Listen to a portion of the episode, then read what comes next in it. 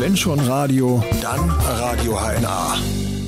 Volle zu. Und nu, darüber haben wir mit Herrn Rehbein von der Rehbeinlinie in Kassel gesprochen. Herr Rehbein, welche Infrastrukturmaßnahmen sind wichtiger in der Region? Wasser oder Luft? Naja, als Schifffahrtstreibende, äh, die die Reederei Rehbein ist, ist natürlich das Wasser äh, für uns erstmal die Nummer eins. Seit wann schippern Sie denn mit Ihrer Flotte hier in der Region? Also uns gibt es schon seit 1971, das ist der Betrieb meiner Frau, äh, Rehbeinlinie Kassel. Und äh, wir haben äh, es geschafft, bis heute den Betrieb äh, so weit zu erhalten, dass wir auch namentlich bekannt sind bis runter nach Bad Karlshafen ins Weserbergland hinein. Welche Auswirkungen hat denn die Schließung der Schleuse konkret jetzt auf Sie?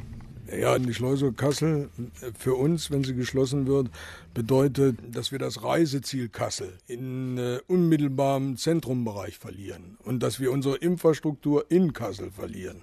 Das bedeutet aber nicht, dass wir keine Streckenfahrten oder Linienfahrten mehr durchs Fuldatal anbieten nach Hannover-Schmünden oder auch umgekehrt oder weiter ins Weserbergland. Sie verlassen Kassel. Wie können wir uns das vorstellen? Wie wird der Dampfer dann nach München gefahren? Ja, wir haben äh, früh genug eine Antragstellung laufen gehabt äh, beim Wasser- und Schifffahrtsamt. Äh, das Schiff kommt eigentlich nur in der Winterfahrt selten nach Kassel. In diesem Fall war es eben das Einsetzen eines neuen Motors, äh, der eben durch die günstige Lage hier äh, der Schlagt, äh, der, der Kaianlage eben halt mit Autokränen etc. gearbeitet werden konnte. Und äh, somit äh, ja, war es eben zeitlich nur bedingt, dass wir hier im Winter gelegen haben. Jetzt, äh, und das war eben halt auch Grund der Absprache damals, dass wir äh, Kassel wieder verlassen können, in unser eigentliches Fahrgebiet reinfahren können, wenn hier mal was mit der Schleuse sein sollte. Und da können wir das Wasser- und Schifffahrtsamt beim Wort nehmen. Es ist passiert. Wir schleusen am Donnerstag runter. Es wird die letzte Schleuse voraussichtlich sein. Erstmal Wann dann wieder geschleust wird, das liegt dann nicht äh, bei uns. Entstehen Ihnen eigentlich Kosten jetzt dadurch, dass Sie den Anleger hier in Kassel verlieren? Ja, die sind also jetzt imaginär, die waren sowieso geplant, die Kosten. Ähm, wir müssen, da wir ja hier unsere Infrastruktur haben, Versorgung, also Wasser unter anderem und Strom, das ist zwar auch in Hannover Schmünden vorhanden.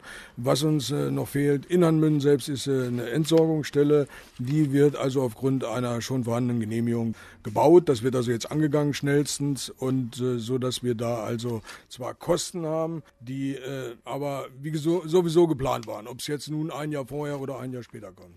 Wie sieht denn Ihre Zukunft hier in der Personenschifffahrt aus? Ja, wie gesagt, wir sind ein, äh, ein Familienbetrieb, der natürlich auch Beschäftigte hat. Und wir verfügen über zwei Schiffe, die eigentlich auf den Bereich hier oben zugeschnitten sind. Das heißt, hier oben, da meine ich speziell Fulda, Werra, Weser, auch flache Bereiche, flache Gewässerbereiche befahren können und somit eigentlich nicht wegdenkbar. Wir äh, für uns selbst äh, planen natürlich, dass wir oder Sie das Rentenalter mit diesem Betrieb noch erleben. Das ist klar. Und darüber hinaus wird es dann so sein, dass wir versuchen werden, die Reederei hier vor Ort zu erhalten. Man äh, wird Gespräche führen, ob äh, Interessenten da sind, die hier halt weitermachen, ne, durch käuflichen Erwerb etc. der Reederei. Wie wirkt sich denn die Schließung der Schleuse hier auf die Stadt aus? Kassel hat natürlich, wenn es denn dazu kommt, dass wir hier nicht, auch nicht unterhalb der Schleuse Kassel, eine Genehmigung bekommen anzulegen, wird natürlich dann äh, Probleme bekommen, äh, ich sag mal, Gäste äh, hier nach Kassel zu befördern, das heißt schwerpunktmäßig nach Kassel zu befördern auf dem Wasserweg.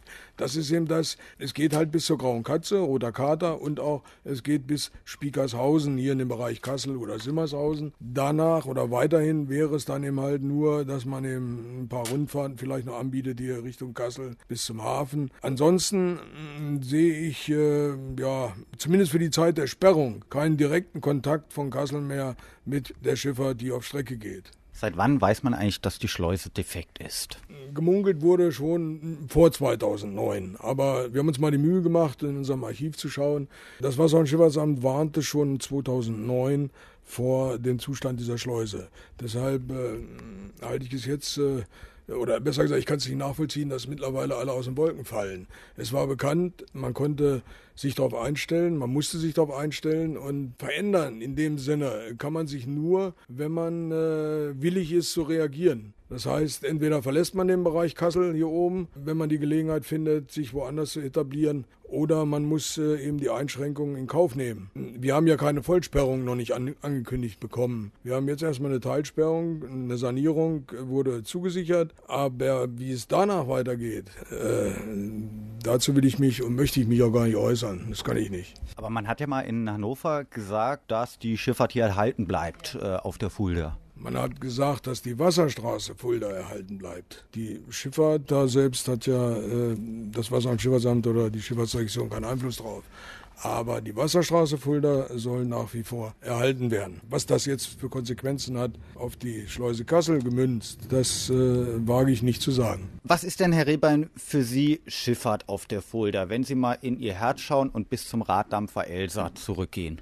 Ja, der Raddampfer Elsa war eben halt äh, das Fahrzeug, das Wasserfahrzeug, was jeder kannte. Es sind ja viele ältere Bürger schon verstorben, die aber den jüngeren Generationen davon berichtet haben, von diesem Raddampfer Elsa. Es gibt ja auch Filme, äh, die darüber gedreht wurden, wo man das Schiff auch noch sehen kann, wie es hier gefahren hat. Es ist also eine lange Zeit. 1971 hatte mein Vater Rudolf Rehbein damals noch äh, dieses Schiff gefahren und hat es letztendlich dann auch zur Abfrag, äh, Abfragaktion nach Minden gebracht. Und äh, ja, das Fahrzeug war eben halt das Legendäre und daran äh, hat sich eigentlich hier die äh, Fulda Schifffahrt entwickelt an diesem Fahrzeug. Man äh, weiß heute, es kommen immer wieder andere Generationen, die weitergemacht haben, ja, aus der Schifffahrt heraus. Und äh, nach uns, wenn wir mal nicht mehr hier sind, muss man ganz deutlich sagen, äh, kommen sicherlich auch wieder andere. Ne? Es wird also irgendwie wieder weitergehen. Gibt es denn bei Rehbeins nachfolgende Generationen, die hier auch hin und her schippern wollten? Es gibt viele Generationen. Vier Jungs sind da, aber keiner möchte. Das ist das Problem, was wir haben. Ja? Und äh, ja, wir werden das auch nicht mehr in den Griff bekommen. Also äh, das sind viele Charaktere, die da diskutiert wurden schon und viele Möglichkeiten und, und abgewogen wurden. Also äh, es bleibt nur der Weg des Verkaufs innerhalb hier dieser Region und dafür stehen wir, das wollen wir gern und wir müssen es halt abwarten. Wie lange wollen Sie denn noch fahren oder wann wollen Sie verkaufen? Wenn morgen jemand zuschlägt, dann? Nein, um Gottes Willen, wir sind ja noch nicht im Rentenalter, beziehungsweise meine Frau, wir haben ja noch äh, einige Jahre, ich hoffe schöne Jahre hier in der Schifffahrt vor uns und dafür stehen wir auch. Und die Situation des Verkaufs ist jetzt noch nicht spruchreif, aber äh, es ist zumindest äh, ein Erwähnungspunkt, das stimmt ja. Und wenn Sie nicht gestorben sind, dann hören Sie Radio HNA.